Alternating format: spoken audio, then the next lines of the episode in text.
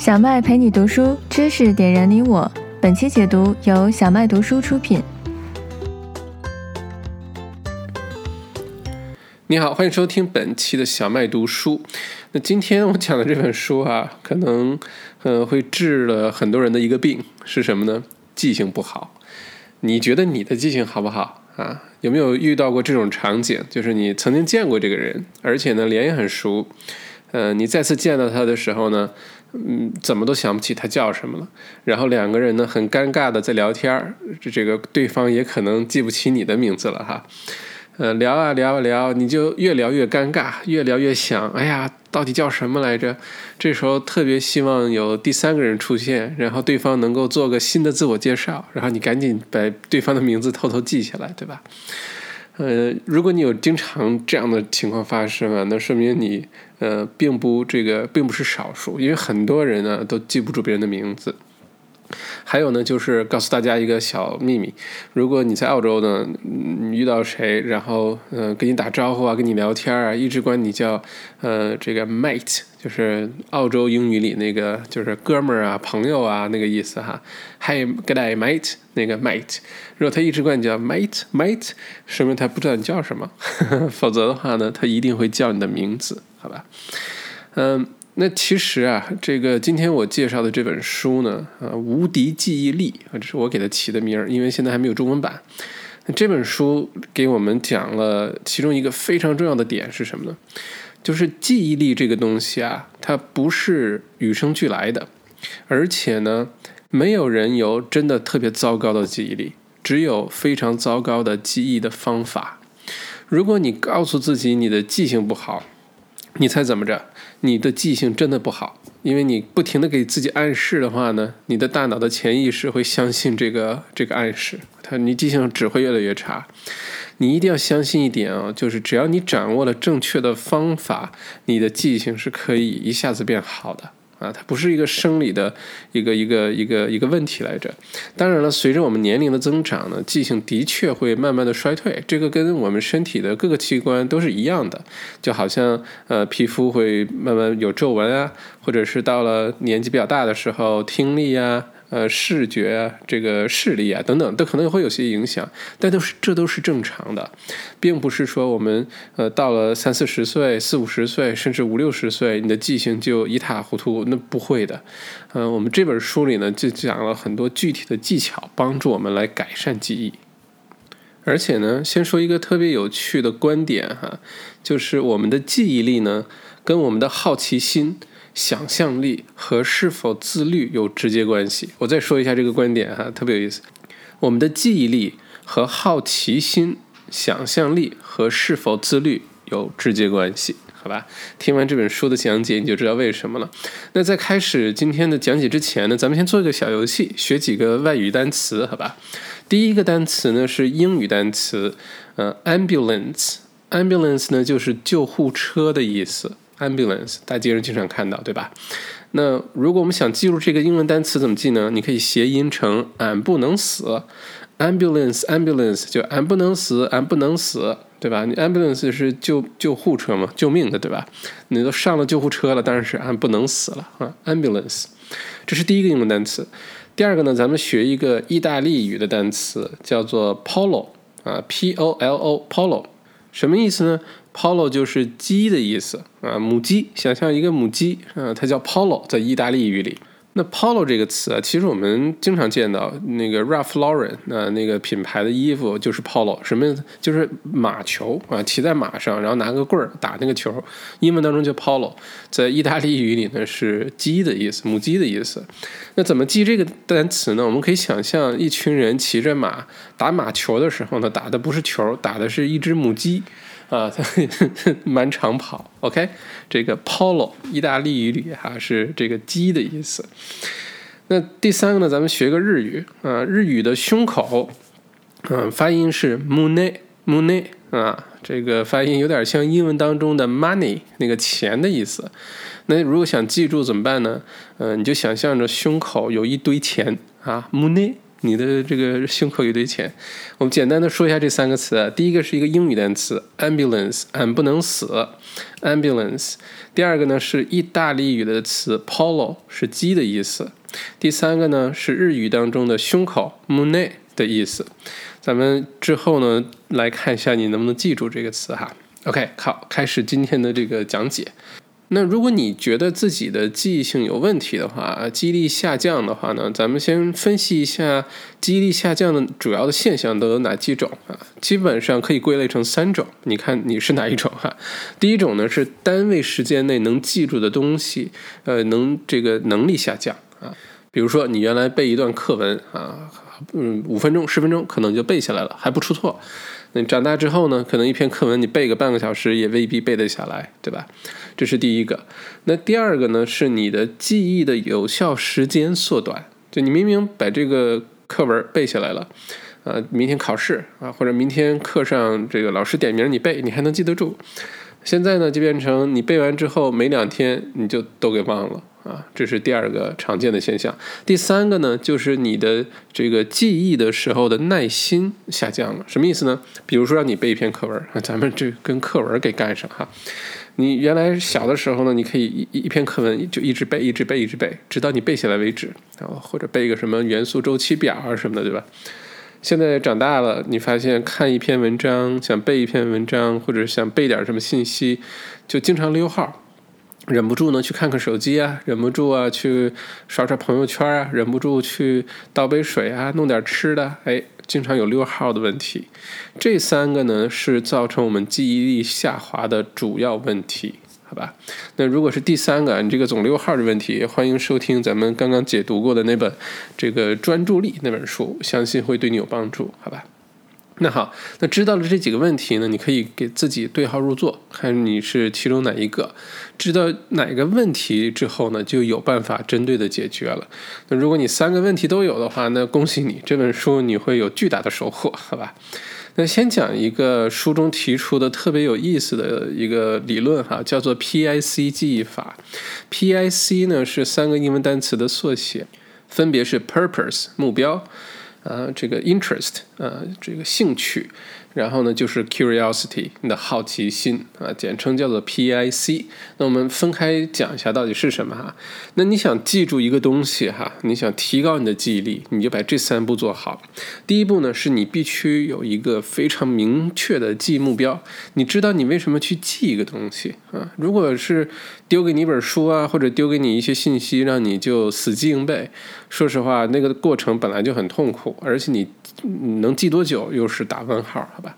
但如果你有明确的目标，你非常清楚知道你为什么要记忆这些东西，记住之后将来怎么用，那你的这个记忆力的效果就会非常好。而在明确目标的时候呢，它有两个要点。第一个要点呢是这个内容必须可以量化，比如说它可以分成一二三四五点，这个量化的越清晰呢，越容易帮助我们去记忆。第二个要点呢是应用的场景要非常明确，什么意思呢？你知道你记记住这些东西，将来你会在什么场景下使用啊？你比如说，如果你想学编程啊，或者想学做个网站，那你边学的时候呢，你边记忆这些用法的呃或者这些功能模块的时候呢，你就可以想象哦，我如果学了这个，我将来就可以把它用在比如说一个 blog 下，呃，或者我学了这，这个我就可以把它用作比如说图片展示下，这样你就非常。清晰的会记住，下次用的时候，因为那个场景会调动起来你的这段记忆，好吧？这两个要点，一个是内容可以量化，一个是应用场景非常明确，甚至包括写作啊。你像，如果真的让我们去写个什么文字啊，写个什么文章啊，去学这个东西呢，觉得很枯燥，对吧？但是。确实有必要去好好去学，但如果你学的时候呢，你将来的应用场景非常明确。比如说，我现在学学的就是如何写一篇这个呃销售信啊，我写了这个文章，通过这篇文字，我就能把产品卖出去，我就可以呃掌握这个技巧之后呢，怎么去做一个销售的网站呀，或者写一篇好的微信公众号，你能把一个服务、一个产品成功的把它推出去啊。当你知道这个场景的时候，你在学什么，你再去记。记忆什么就会变得非常容易，好吧？它比漫无目的的那种记忆要来的好得多得多。那 GTD 啊，Getting Things Done 那本书的这个作者叫 David Allen，他简直就是这个时间管理的大牛了。他提出的这些理论，后来的这些什么时间管理啊什么的，其实都是基于他提出的 GTD 这个理念推出来的。他就说过一句话，他说：“如果你并不确定自己为什么做这件事情。”那你根本就不可能付出足够多的努力，好吧？你一定要清楚自己的目标是什么，你为什么做这件事情，目标感要非常强。然后你就会很努力去做，否则做做做你就迷失自己了，忘了 为什么要做这个了，好吧？而且小麦这里这个插一句嘴哈，我有一直有一个观点，就是你如果想学什么或者记什么能一下就学学下来，一下子就记得住，你就必须假定将来你会把这个内容讲给别人听。简单的说就是，能够输出的知识才是属于你的知识。啊，什么意思？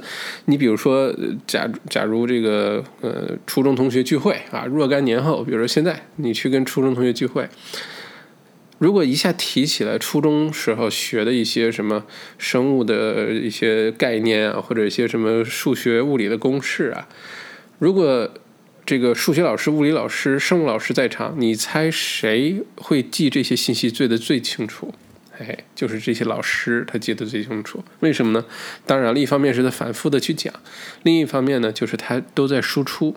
你要想记住什么，你就假定你要讲给谁，你这事儿就能记得住。你可以试一下，好吧？OK，这是第一步啊，明确你的记忆目标非常重要，知道你为什么去记一个东西。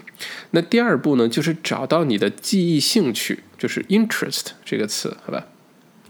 你知道吗？如果你喜欢这个流行歌曲啊，港台的流行歌曲的话呢，如果你从比如说小学、中学就开始喜欢某一个明星，那比如说他出的歌啊，你都你都听，甚至你都会跟着唱。如果你能有这么一两个喜欢的流行明星的话，哈，流行歌曲的明星，呃，很多年的话，你现在都能记住差不多十万字的歌词，你信吗？而且我。唱出上句，你基本就能接出下句，你也不用把它写下来，也不用怎么样，你都能记住，你信吗？呃，可以简单的一个统计啊，通常来说呢。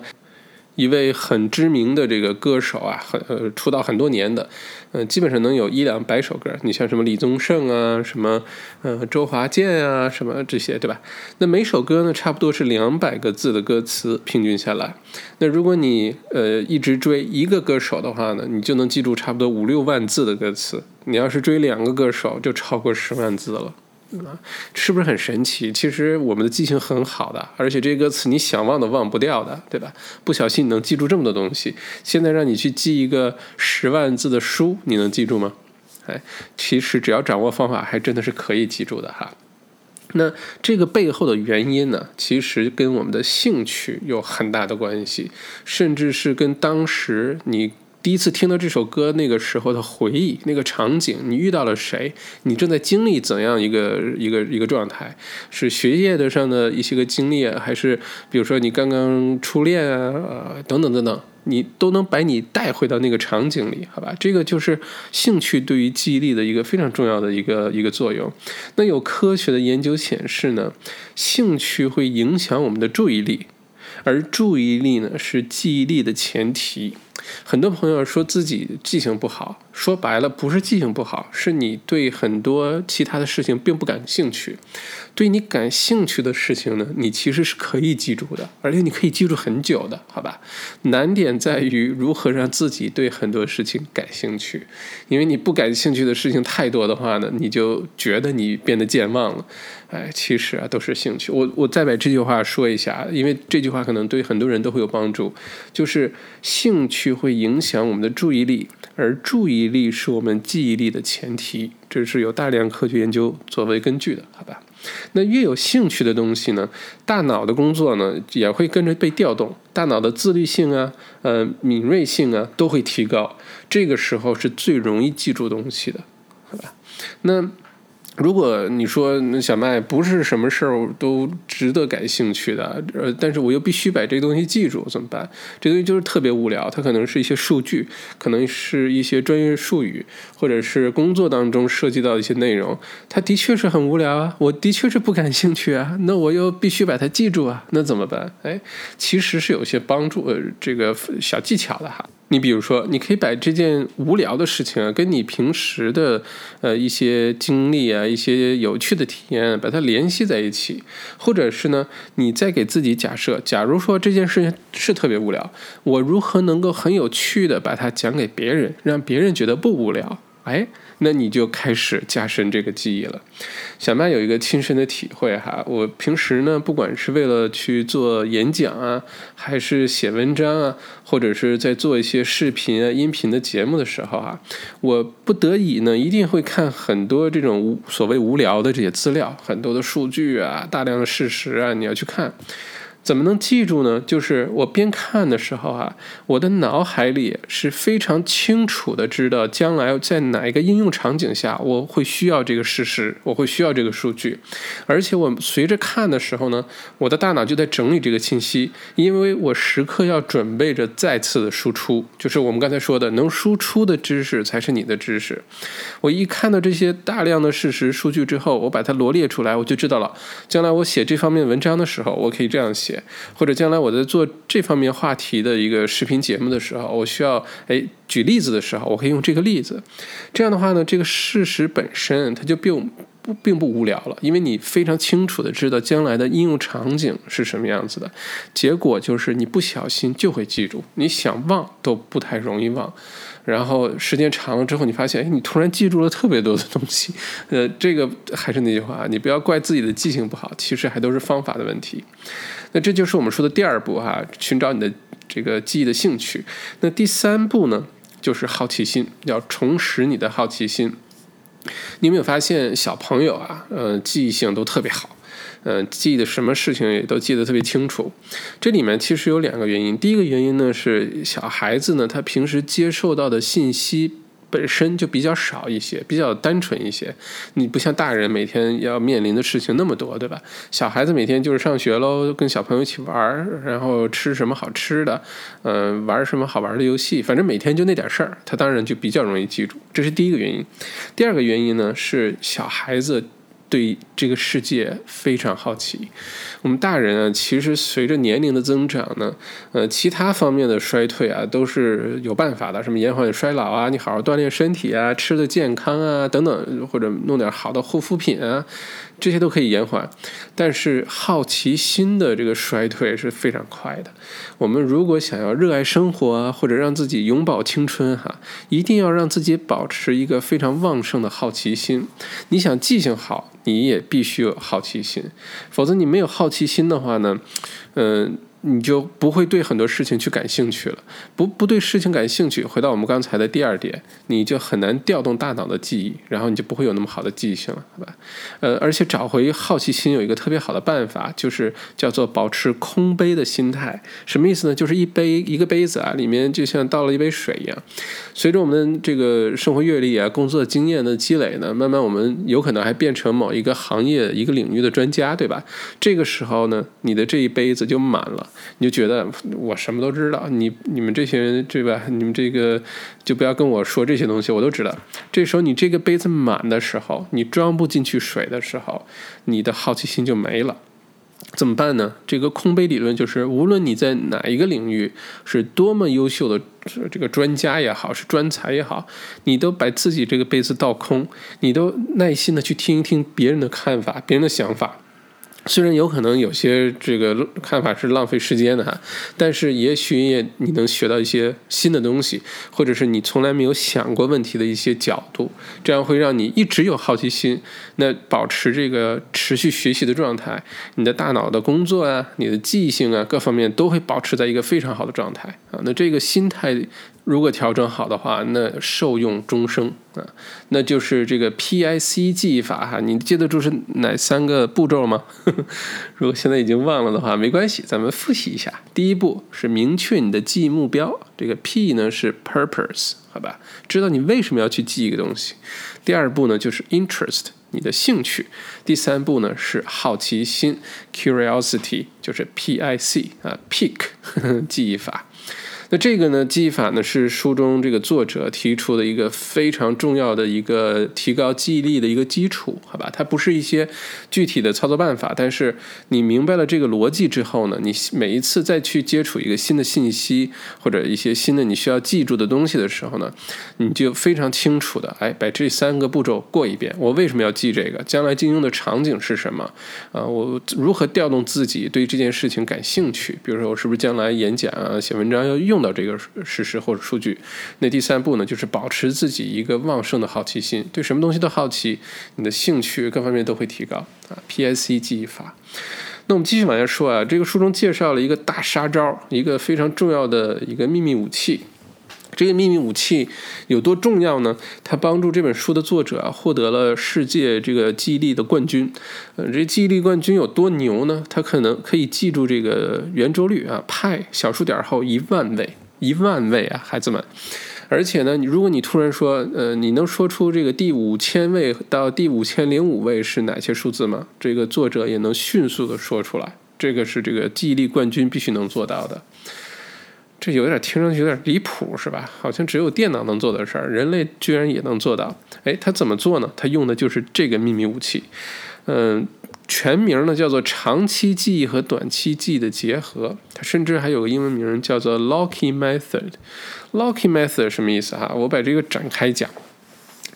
嗯，你比如说啊，这个如果突然提起去年。发生的一些事情，比如说你去过哪个地方，呃，或者是你吃过什么好吃的，嗯，如果突然问你一些，比如说你是几月几号去的，你是几点钟去的，呃，有可能这些细节你会不记得。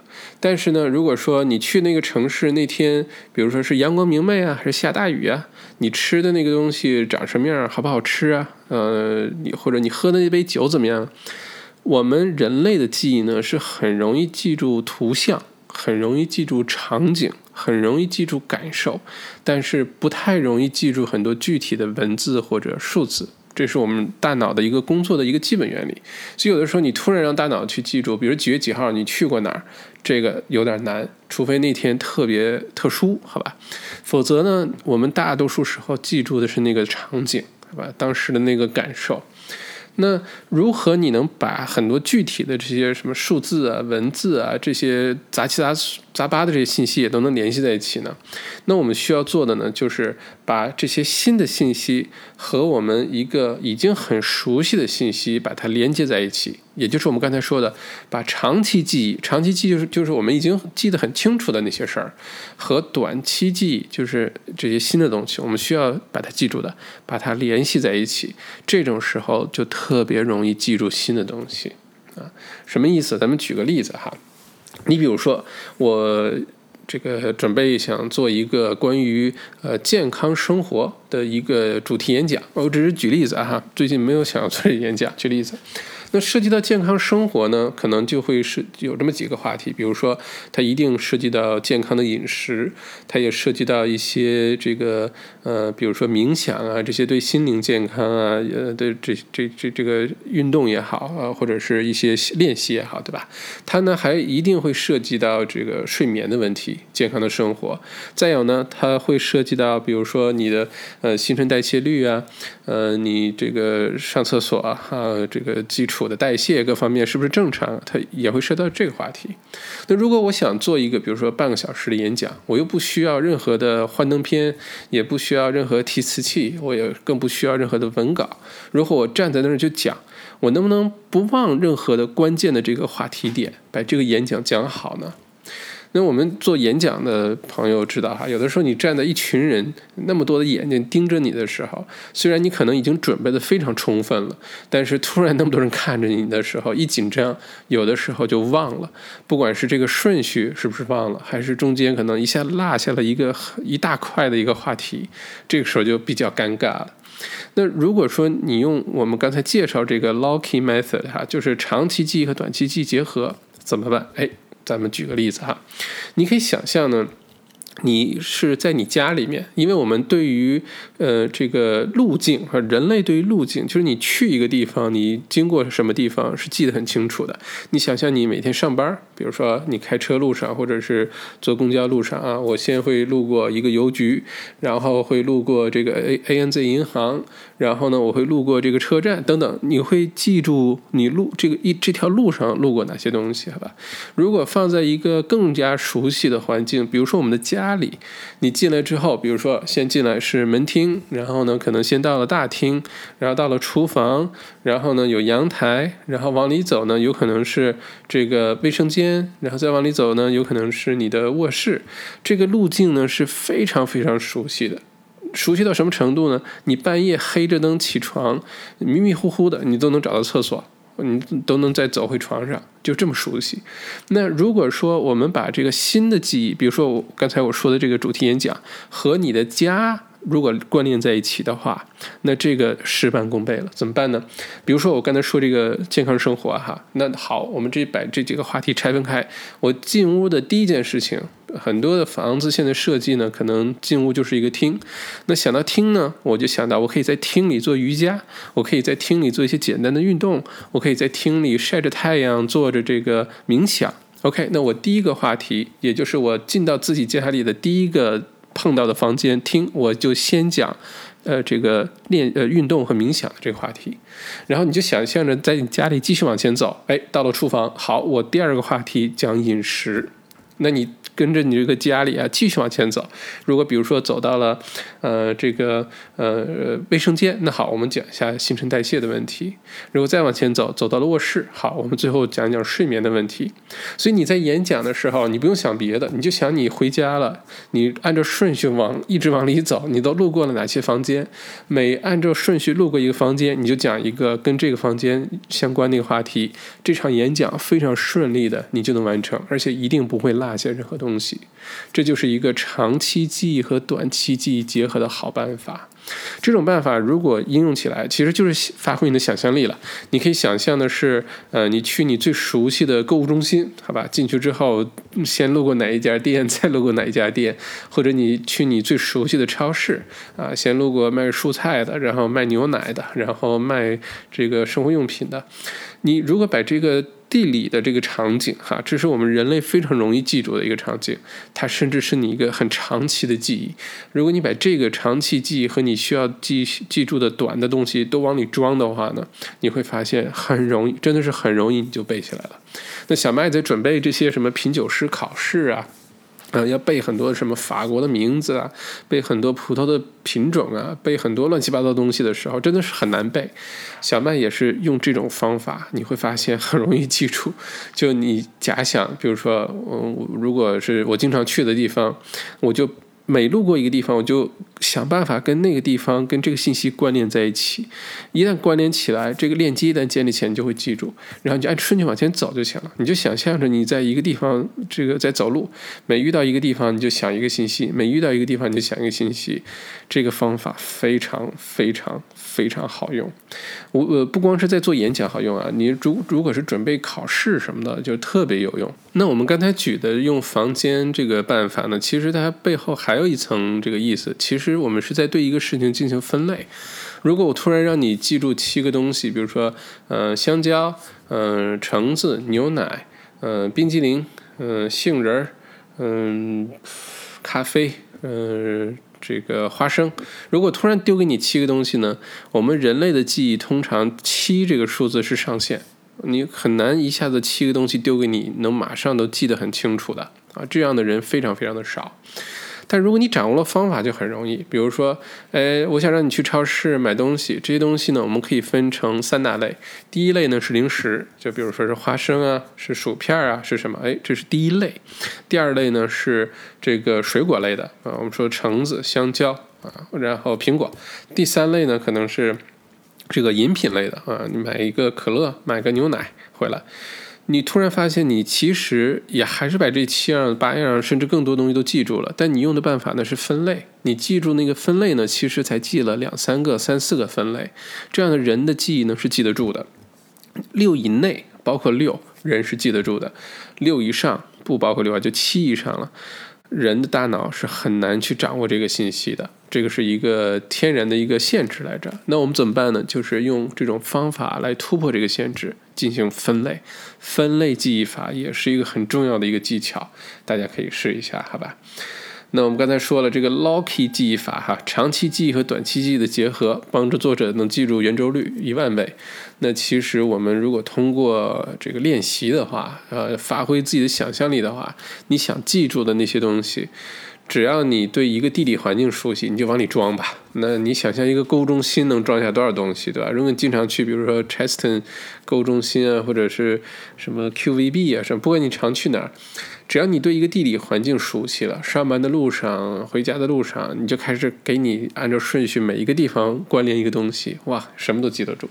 OK，那接下来呢，我们说一个 非常重要的话题，就是如何记住人名，好吧？对于呃我们人类来说呢，每个人的人名就是那个最动听的词啊。我们之前讲《人性的弱点》那本书哈，卡内基写的就是，呃，如何赢得朋友，哎，其实就是记住对方的名字。那很多人都知道记住名字很重要啊。每次如果是客户的话，那就更重要了，对吧？或者是一起合作的这个合作伙伴什么的。但有的时候确实是你见了一面之后，真的是想不起来了，不是不想记，是真的是没记住。那怎么办呢？是这个名字啊，其实是有特别好的方法。接下来我讲的这段呢，能让你轻松的记住之后你遇到的每一个人的人名。哎，怎么样？再也不忘了，以后就不用管对方叫 mate 或者是 hi，你能用对方的名字直接这个开始这个一段非常美妙的对话，是不是特别棒？OK，那我们先说啊，书中介绍了这个第一个呢，叫做四 C 原则。啊，这各种缩写对吧？刚才是 P I C，现在是四个 C，四个 C 呢，分别代表了四个方面啊。还是那句话，你不不需要记住什么四 C 啊、P I C 啊，不需要记住这些，你记住背后的逻辑、背后的意思，然后平时用的时候。呃，多加练习就好了。那第一个 C 呢是 concentrate，就是集中注意力。什么意思？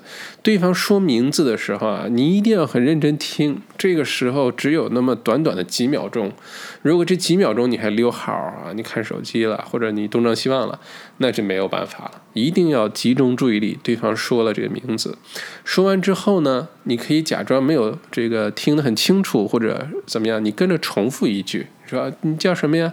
哦，我叫 Max。哦，Max 是 Mike 还是 Max？哦，Max。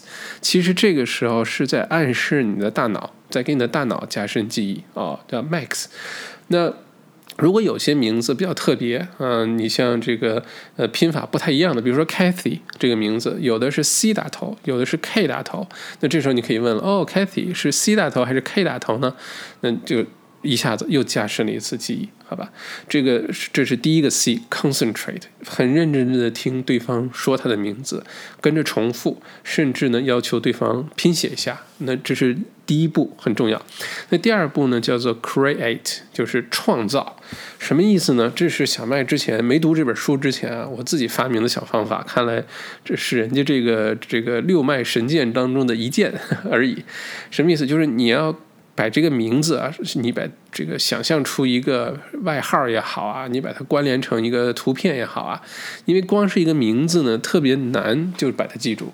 但当你把这个名字和另外一样有趣的东西联系在一起的时候，尤其是一个图像啊，联系在一起的时候，你就很容易记住，好吧？呃，我经常做的就是起外号。那个效果呢，有点像刚才那个 ambulance，俺不能死那个效果是一样的，好吧？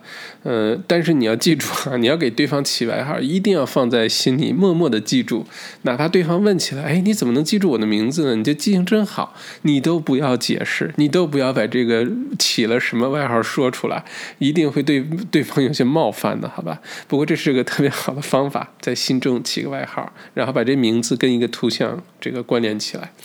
嗯，那第三个呢？C 呢，就是 connect，就是关联，呃，连接。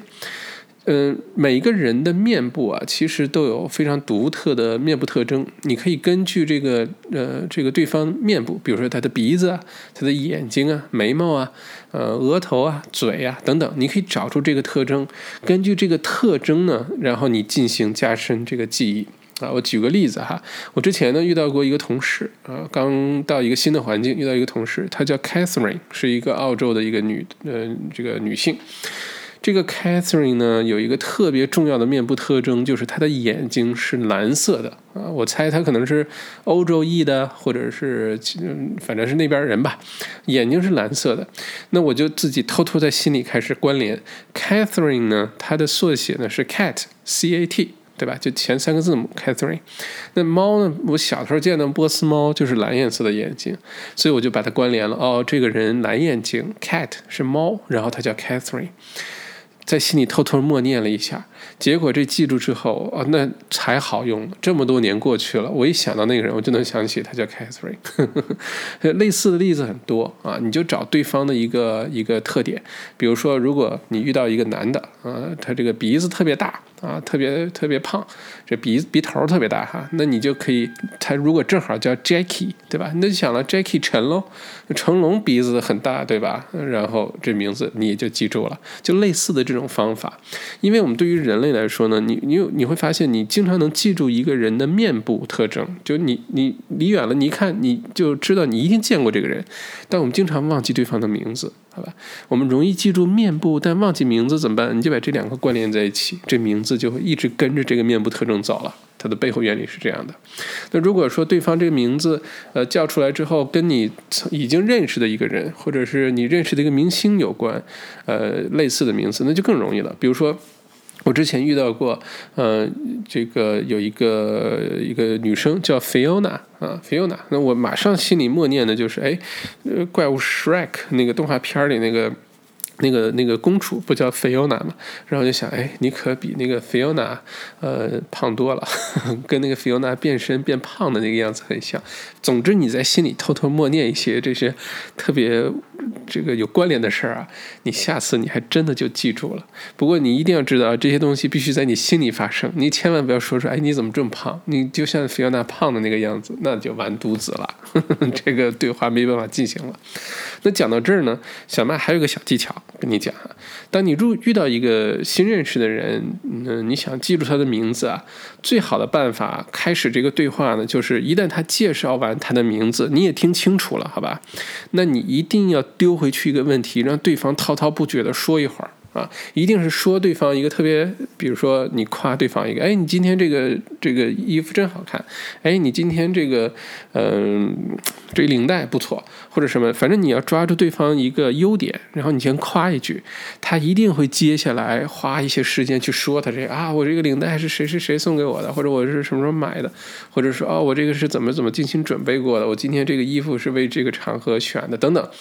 总之呢，你夸一句对方，对方在说这些事情的时候，其实就是你默默的给对方起外号，给对方进行关联，呃，关注这个注意观察对方面部表情的这个最佳时刻。这个套路有点深，对吧？但你把这个抓住了，你以后这些人名你就都记住了。那最后一个 C 呢，就是连续的使用啊，continuous use。连续使用什么意思呢？比如说你今天见到一个人。嗯，你也记住这个人名字是什么了。然后，比如说你回到家，或者是第二天回到办公室，我的建议是，如果是工作的场合下，哈，这种场景下遇到的人呢，你可以立刻到 LinkedIn 上、领英上，你去把这个人找到。找到之后，找的这个过程，你就要拼他的名字，就去找他的名字，而且你会跟他的这个头像的照片呢进行关联，对吧？这是一个很好的过程，加深印象的一个好的过程。嗯，再有呢，就是嗯，有的时候，比如说白天你遇到很多人呢，呃，收了很多的名片。呃，小麦有个习惯，就是回到办公室呢，会把这些名片都摆在桌子上，然后我一个一个想一想，这个人长什么样，有什么特征，然后或者我遇我见到他，我的什么感受，或者我认为我将来的工工作上跟他有什么关联，我就把这个他的这个内容写在他的名片上。你养成这个习惯呢，将来你看到这个名片，你都能想到那个人是谁。长什么样？当时见到他的时候，他穿的什么衣服，甚至都能想起来。这个就是，呃，这个连续的使用啊，一个很重要的一个一个步骤。那下一次，如果你见到对方，你还记得对方的名字呢？一定用对方的名字跟他打招呼，开始这段对话啊。你几次下来，想忘记这个人名也就很难了啊，你就记住了。怎么样？这个记人名这事儿，我觉得这本书，如果你只能掌握一件事儿的话，你就把这个记人名这事儿掌握了，就已经受用无穷了。你们觉得？OK？那我们再说几个非常重要的跟记忆力有关的点哈。第一个呢，就是刚才说这个连续使用这个事儿，那就是反复的复习对于长期的记忆很有帮助。人的记忆力呢是很难，你一次就看了什么东西就完全记住，然后过了几个月甚至几年时间，你还能记得很清晰的。大多数时候并不不。不不这么容易记住，怎么办呢？你要想真的记住什么东西呢？你就要分步骤的反复的去复习它。比如说，你今天背了一个东西，好吧？比如说你翻了几页书，很多人准备考试看的时候觉得挺安慰的，因为觉得一直在复习嘛，一直在花时间看嘛。结果到了第二天、第三天就什么也不记得了，刚翻完就不记得了。那如果好的一个一个流程就是你第一遍看的时候记，对吧？过两三天你回来再看一遍，过一两个月回来再看一遍。过三四个月再回来看一遍，有这么一个过程之后呢，这些记忆一旦变成长期的记忆了，你就不会忘了啊。反复的复习，再好的记忆也扛不住这种反复的复习。呃，你就不会忘了，这是第一个很重要的点。再一个呢，就是如果你想要记住什么东西哈，你就要充分的发挥你的想象力，非常充分的发挥你的想象力。越是离谱的，越是不合逻辑的那些想象力，我们的大脑呢越被这个影响，你就越容易记住这些东西，好吧？你可以充分调动那些特别夸张、特别搞笑的那些方法，把你自己反正逗得特别开心。这些都是刺激大脑的非常好的方法啊！用搞笑和夸张的这些手法去刺激大脑，你一刺激了，你就记住了啊！你就像我刚才说的，起外号也行啊，你关联一个特别有意思的图片也行啊，嗯，总之这个就是看你自己对哪些东西感兴趣，就是或者你对哪些搞笑的事情感兴趣，充分的把这些调动起来，是记住很多新东西的一个秘密方法啊！嗯，最后呢，就是调动我们各种感官。我说一个夸张点的哈，如果你看见一个人，你就想记住这个人，你就想记住他叫什么名字，你就想记住你对这个人的这个这个这个感受哈。呃，咱们举一个极端点例子哈，如如果说你就是问对方你叫什么呀？哦，你叫这个 Max，好吧，那就只是一个你听到这个信息了，对吧？这个信息进入你的大脑了。如果你充分调动其他感官呢，你可以使劲儿的看一看，使劲盯着这个 Max 看一看什么样，甚至呢，你可以摸摸他的脸，感觉一下他的脸是是油啊，是胖啊，是滑呀，是这个柔软啊啊，感受一下。你甚至可以闻一闻它，你闻闻这个小麦身上什么味道啊？你再夸张点，你可以舔一口啊，尝一尝这小麦是什么什么，尝起来是什么味道？你很难再把这人忘掉了。这就是这个呃，考这个品酒师的时候哈，你看一个葡萄酒的时候，为什么能对一个酒的印象如此深刻？就是因为你先看它，反复的看，呃，看挂杯，看颜色，然后对着灯看，对着纸看，对着手指头看，看完了之后你还要闻它，对吧？你要想出各种各样的它的味道啊，想象这个酒什么过没过过橡木桶啊，使劲闻，闻完之后你还要喝它，还不是喝一次，还喝几次，这样下来你把所有的感官都调动起来了，你不记住才奇怪呢。对吧？所以各种感官都把它调动起来。你要想记住什么东西的话，嗯，那最后一个特别需要注意的就是，你千万不要 multitasking，就是不要同一时间做很多事情。我之前听过一个理论哈，说这个男生是比较单一的这个细胞动物，同一时间只能做一件事情，而而女生呢是可以是多细胞的，就同一时间可以做很多事情，还可以做得很好。那这本书给我们结论了哈，只要你是人类，只要你是人类哈，不管是男女，你就不可能 multitasking，你就不可能同一时间做几件事情还能做得很好，只是你把它拆分成若干个小小的这个任务呢，把它还是按照顺序进行了。如果你 multitasking，你同一时间做很多事儿，比如说一边看着屏幕，一边打这个这个这个吃着东西，然后那边接着电话，这边还要写着邮件，这种对吧？你的工作效率会降低百分之五十，啊。与此同时呢，你犯错误的概率会提高百分之五十啊，此消彼长。这样的话呢，你就很难高效率去做任何事情。你如果想要记住这个东西的话，提高记忆力的话，你就要增加你的这个注意力。对吧？刚才我们说了，呃，兴趣提就是调动我们的注意力，注意力对于提高记忆力有直接的帮助。那你就不要 multitasking。你要想记住什么东西，就全神贯注的去做这件事情。你比如说，你要看一个数据啊，看一个信息啊，了解一个产品啊，了解一个新的公司啊，呃，你就全神贯注的就去做这件事情，千万不要 multitasking，好吧？不管男女。不要相信你可以是同一时间做无数事儿了，可以边盯着手机屏幕回信息，边跟对方聊天开会，然后不要这样，千万不要，好吧？OK，这就是这本书的重要的这些内容啊。我们这个做一个简单的小结。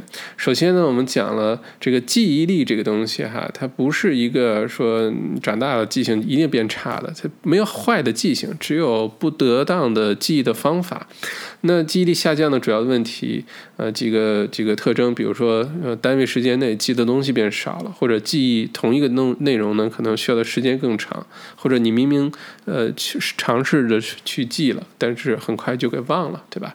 啊，这是几个常见的问题。然后我们讲了 PIC 记忆法啊，PIC 就是 Purpose、Interest 和 Curiosity。呃，第一步，你先明确你为什么要去记一个东西，这目标很明确，好吧？第二个呢，就是你找到那个记忆的兴趣点是什么。那对于比较无聊的东西呢，你就想象着将来你如何把它有趣的讲给别人听啊，呃，或者是将来你在写文章、做视频，甚至给别人讲课的时候，如何调动这个数据啊？你把它想办法这个兴趣调动起来。第三步呢，就是重拾你的好奇心，用空杯的这个呃心态，重拾你对这个世界的好奇，好吧？那我们介绍了一个秘密武器哈，就是长期记忆和短期记忆的结合，叫 Locking Method。嗯，想想你回家，开个房间，你你就装一个话题，那你这一场演讲就很容易准备出来。那最后呢，我们讲了如何记人名啊，如何记人名啊，四 C 原则：集中注意力，创造。也就是起外号啊，等等等等。然后呢，是进行关联，面部特征的关联，或者和你熟悉的人、明星的这个关联。然后就是连续的使用。最后呢，我们讲了这个，呃，反复呃复习对于长期记忆很有帮助，对吧？而且你想要记住什么，就充分调动你的想象力。你的这个各种夸张搞笑的这种方法去刺激大脑，越不符合逻辑的越好，越容易记住。嗯，再有呢，就是千万不要 multitasking，不要一个时间做好多事情。OK？哎，咱们刚才这本书讲解开始的时候讲了三个单词，你还记得吗？那我问你一下，第一个是英文单词，咱们说的是哪一个单词来着？哎。ambulance 啊，救护车的意思，对吧？第二个，咱们学了一个意大利语的单词，是什么来着？你记得吗？哎，是 polo，对吧？polo 英文当中是马球的意思。那这个词在意大利语里是什么意思来着？对，就是母鸡的意思。我们想象着一群人骑着马打 polo，但打的不是球，打的是一只母母鸡，对吧？第三个词咱们学的是日语啊。嗯，日语呢是胸口的那个日语单词，你记得是怎么念的吗？胸口啊，我们想象着胸口堆着一堆钱，对吧？对了，就是 money，money，就是有点像英文单词 money 的那个词，对吧？money，如果你都能记住的话呢，说明咱们这个办法好用了。我们既用了起外号，俺不能死，对吧？又用了。充分发挥你的想象力，而且是非常搞笑想象力。你像一群人拿着棍儿打一只母鸡的那个骑着马的场景，对吧？而且呢，我们想象的这个，呃，这个发挥你的想象力，一堆钱堆在胸口，母内就把它关联起来了。OK，这种小方法对于学外语啊，对于学什么东西都真的非常有帮助。大家可以尝试着用一下。你用的越多呢，你就会发现越好用，你记新的东西就越来越快，那，呃，再次强调一下哈，记忆力呢，它不是一种能力，它其实是一种习惯。你经常使用这些小方法呢，你就会发现你的记忆力会越来越好。所以它是一种习惯来着，反复的练习就提高你的记忆力。再有最后一个啊，这个不是这本书里写的，但是小麦想特别特别强调的就是，如果你想提高记忆力的话，你要好好睡觉。充足的休息对于记住东西非常重要。我们白天接触的这些信息，你背诵的东西，或者是你想记住的这些重要的信息呢，必须是在睡眠的时候大脑才开始工作，然后把它进行归类，把它进行处理。所以你越是希望你能记住什么东西，你越需要好好的休息，需要好好的睡觉。如果你不好好睡觉的话，你再好的办法，再好的大脑，可能也不会持续很久的。OK，那好，这就是咱们今天讲的这本书《无敌记忆力》哈，希望对于那些所谓的哈健忘的朋友们。有帮助。那这个书当中讲的这些技巧呢，我特别希望跟大家进行深度的探讨。如果你有任何的问题啊，任何的感受啊，或者你实践了一下哪些方法，你觉得诶特别好用啊，非常欢迎你反馈给我啊。你可以留言，或者是你可以到我们的这个微信公众号“澳洲王小麦”去留言啊，我也会去看。或者你甚至发邮件给我都可以，嗯，当我们这个小麦读书的 APP 上线之后呢，我们会把这些留言啊等等都会统计在一起，这样的话，各位书友的这个反馈信息，我们也都可以呃集中的收集起来了。好，再次感谢你的收听，咱们下周小麦读书见。